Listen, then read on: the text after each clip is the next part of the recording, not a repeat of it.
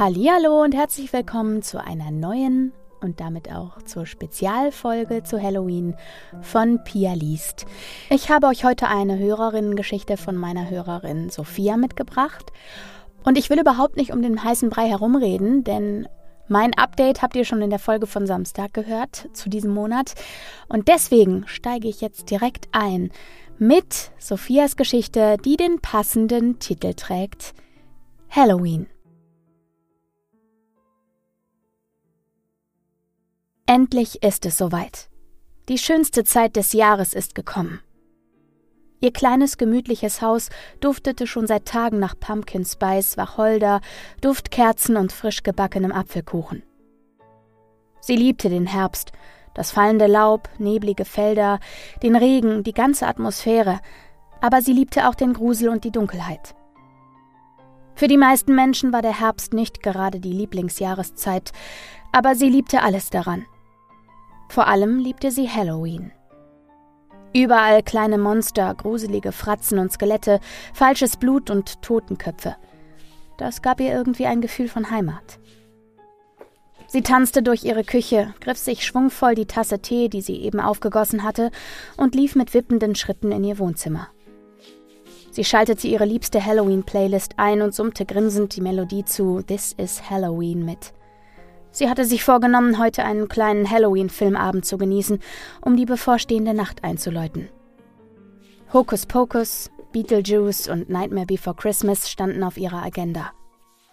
Vielleicht hatte sie später noch Lust auf etwas Blutiges. Freudig ließ sie sich aufs Sofa fallen und schwappte dabei den heißen Tee über ihr schwarzes Kleid. Mist!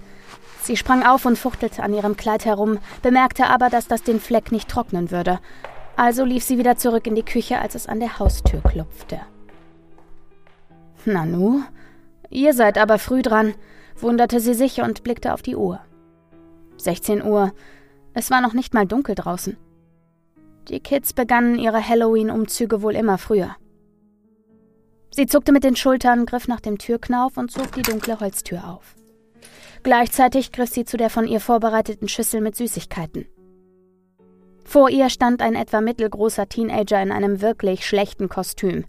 Er trug genau genommen nur ein dreckiges weißes Laken, welches zwei Löcher anstelle der Augen hatte. Sogar ein bisschen rote Farbe hatte er daran geschmiert. Unter dem Laken konnte sie ebenso dreckige Turnschuhe erkennen. Sie vermutete, dass er einen Geist darstellen wollte, und sie verspürte Mitleid mit dem Jungen. Vermutlich konnte er sich kein besseres Kostüm leisten.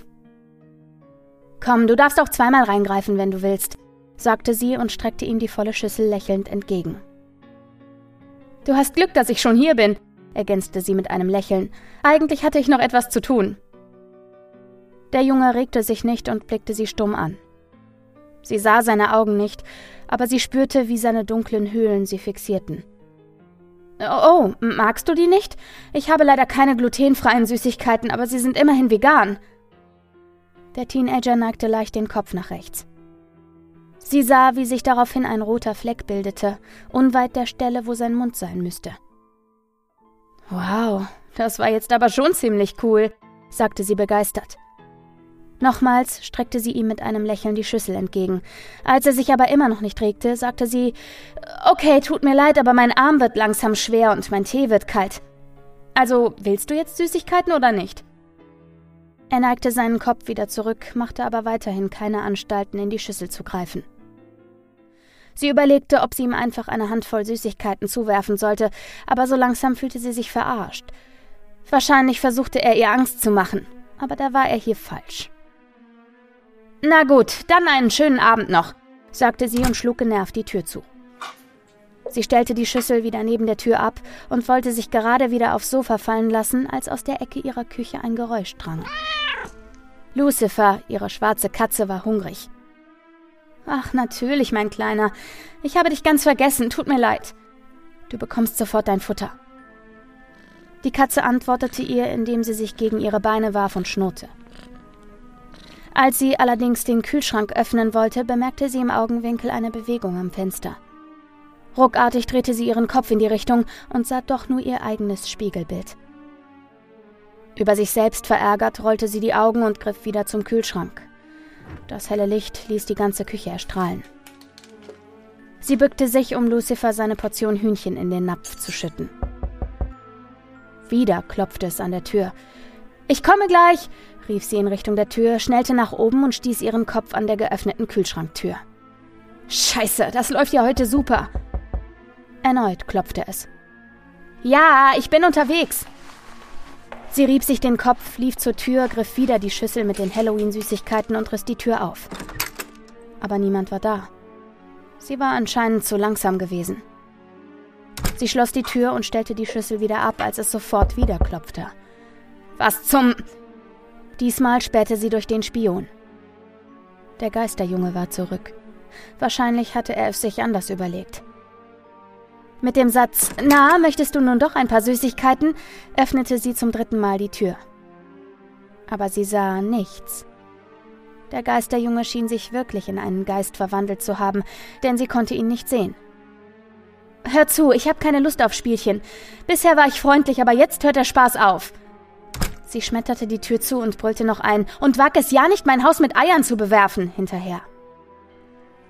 Sie ging erneut in Richtung ihres weichen Sofas, streichelte unterwegs Lucifer und fläzte sich aufs Sofa. Sie schnappte sich eine kuschelige Decke, die sie im letzten Winter selbst gestrickt hatte, griff ihren nunmehr kalten Tee und einige Candy Coins. Sie konnte nun endlich ihren Filmabend beginnen. Während die Sanderson-Schwestern gerade versuchten, Danny und Max das Leben auszusaugen, schreckte sie hoch. Etwas hatte sich vor ihrem Terrassenfenster bewegt. Kerzengerade saß sie auf ihrem Sofa und starrte in die mittlerweile hereingebrochene Nacht. Und tatsächlich, in ihrem Garten bewegte sich etwas. Jetzt war sie wütend. Sie griff nach ihrem Besen, stapfte mit energischen Schritten zu dem Fenster und riss es auf. Geisterjunge! rief sie wütend in die Dunkelheit. Es reicht jetzt! Das ist Hausfriedensbruch! Langsam lief sie auf die Stelle zu, wo sie die Bewegung wahrgenommen hatte. Sofort runter von meinem Grundstück oder ich rufe die Polizei. Immer weiter und weiter stampfte sie durch ihren Garten. Sie war jetzt wirklich wütend, als plötzlich hinter einem Baum der Geisterjunge hervortrat. Dir geht es wohl nicht gut, brüllte sie ihm entgegen. Wieder stand der Junge einfach nur da, sagte kein Wort und starrte sie an. Die Wut glänzte in ihren Augen. Ich wollte diesen Abend heute genießen und freundlich bleiben, aber du hast es geschafft, mich wütend zu machen. Wirklich sehr wütend. Du glaubst also, du kannst mir Angst machen? Ich zeige dir, was Angst bedeutet. Langsam und kontrolliert hob sie ihre Hände. Ihre Augen leuchteten tiefrot, ihre Haare begannen im Wind zu tanzen und ein Gewitter zog auf. Der eben noch im Dämmerlicht erstrahlende Himmel verdüsterte sich zu einem tiefen Schwarz, nur die nunmehr umherzuckenden Blitze brachten etwas Licht. Sie konnte erkennen, dass der Geisterjunge seine Körperhaltung veränderte und nun gar nicht mehr so cool vor sich hin starrte. All die zu Boden gefallenen Blätter begannen zu schweben und ihre Miene wandelte sich zu einem fiesen Grinsen. Sie griff ihren Besen und setzte sich schwungvoll auf den in der Luft stehenden holzigen Stiel. Als sie geradewegs auf den Geisterjungen zufliegen wollte, löste er sich aus seiner Schockstarre und rannte mit einem langgezogenen Schrei davon. Lilith, du kannst es einfach nicht lassen, oder? Lucifer, der von der Terrasse aus alles beobachtet hatte, schüttelte den Kopf. Ach, halt den Mund, er hat mich provoziert. Lilith richtete sich die schwarzen Haare, lief ins Wohnzimmer, ließ sich erschöpft auf ihr Sofa fallen und ließ Hokuspokus weiterlaufen. Wie immer hatte dieser Film leider kein Happy End. Aber sie liebte ihn dennoch.